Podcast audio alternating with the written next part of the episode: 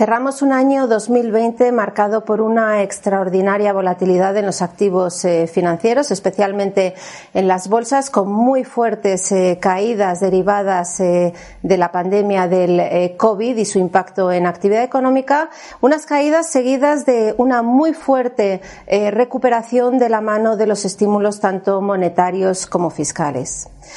De cara a 2021 afrontamos un escenario de recuperación económica, una recuperación económica que debería venir de la mano de la eficiencia y el uso global de las vacunas. Sin embargo, y a pesar de que vemos luz al final del túnel en términos de recuperación económica, también consideramos eh, que ese túnel va a ser largo y sinuoso. En primer lugar, hay que tener en cuenta que las vacunas, aun a pesar de su demostrada eficiencia, tienen aún que afrontar retos importantes en términos de la logística de la distribución, de la capacidad de los sistemas sanitarios eh, para llevar a cabo vacunaciones masivas y, por supuesto, de la disposición de los ciudadanos a vacunarse. En segundo lugar, y hasta que tengamos ese uso globalizado de vacunas, nos enfrentamos a unas economías que en el corto plazo seguirán sufriendo las restricciones a la movilidad necesarias para que los sistemas sanitarios no colapsen.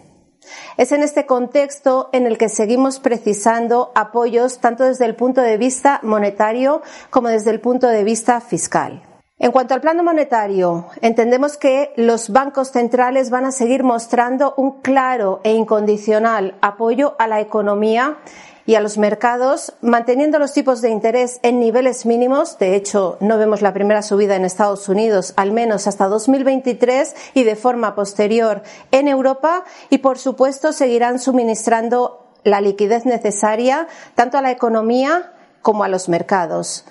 Estas políticas monetarias tan expansivas serán posibles gracias a la contención de la inflación en el corto plazo, tanto por el efecto deflacionista derivado del COVID como por el hecho de que sigue existiendo una brecha importante respecto a la producción y el empleo objetivos en el medio plazo. Por el lado fiscal, creemos que también eh, deben mantenerse los apoyos. En el caso concreto de Estados Unidos, estaríamos esperando algún tipo de paquete fiscal eh, menor en relación a los eh, ya aplicados en 2020, pero que permita compensar las ayudas, sobre todo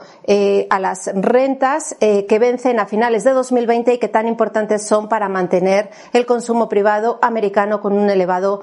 peso en el PIB. Por la parte de Europa, 2021 eh, pondrá el foco en el Fondo de Reconstrucción Europeo, eh, donde más allá de ver posibles momentos de volatilidad eh, derivados de ciertos retrasos que no descartamos en la recepción de fondos, sí que creemos que es un punto claramente positivo para Europa al ser una muestra de mayor cohesión fiscal. En este entorno que barajamos de recuperación económica apoyada por la vacuna, apoyada por los estímulos monetarios, y fiscales consideramos que es lógico pensar que los beneficios se van a recuperar de forma importante, sobre todo después de la fuerte caída en 2020. Es cierto que la situación no es la misma en Estados Unidos que en Europa. En Estados Unidos ya hemos visto el punto de inflexión, hemos empezado a ver revisiones al alza por parte eh, de los analistas en términos de beneficios empresariales esperados para el próximo año eh, y en Europa estamos pendientes de confirmar ese punto de inflexión, pero que creemos que llegará,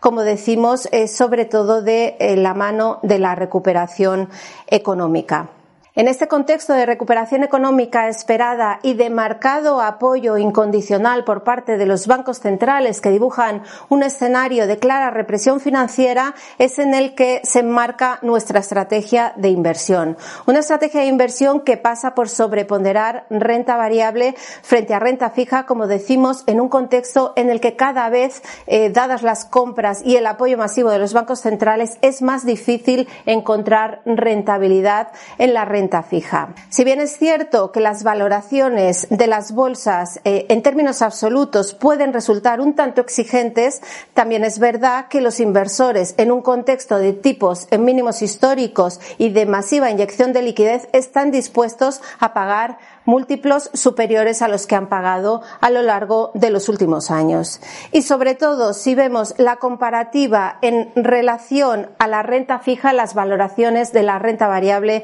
siguen siendo muy atractivas y consideramos que sigue siendo el activo que presenta eh, mejor binomio rentabilidad-riesgo. Sí que es cierto que a pesar de esta favorable visión sobre la renta variable, no pensamos que vayan a ser subidas en línea recta. Podríamos ver volatilidad intermedia eh, a raíz de factores como la evolución de la pandemia, posibles problemas intermedios con las vacunas o también riesgos de índole política tanto en Estados Unidos como en Reino Unido. Pero desde luego consideramos que esas potenciales caídas, esas potenciales tomas de beneficios serían para comprar con el máximo apoyo de la liquidez inyectada por los bancos centrales.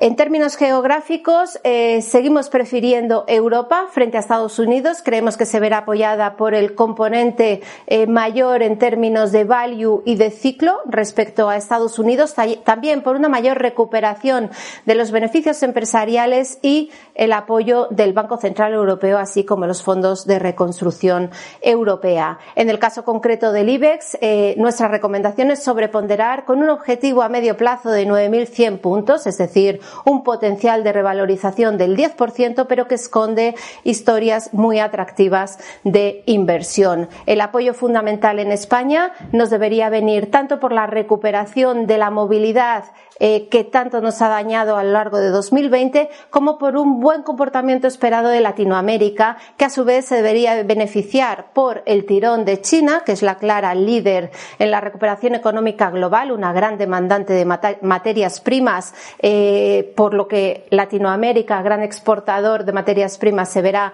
beneficiado, así como por eh, el menor riesgo a nivel global y la esperada depreciación del dólar. En el caso concreto de España, eh, como decimos, creemos que siguen existiendo oportunidades de inversión muy atractivas y recomendamos consultar nuestra selección de valores, tanto IBEX como Small Caps, eh, en nuestra página web.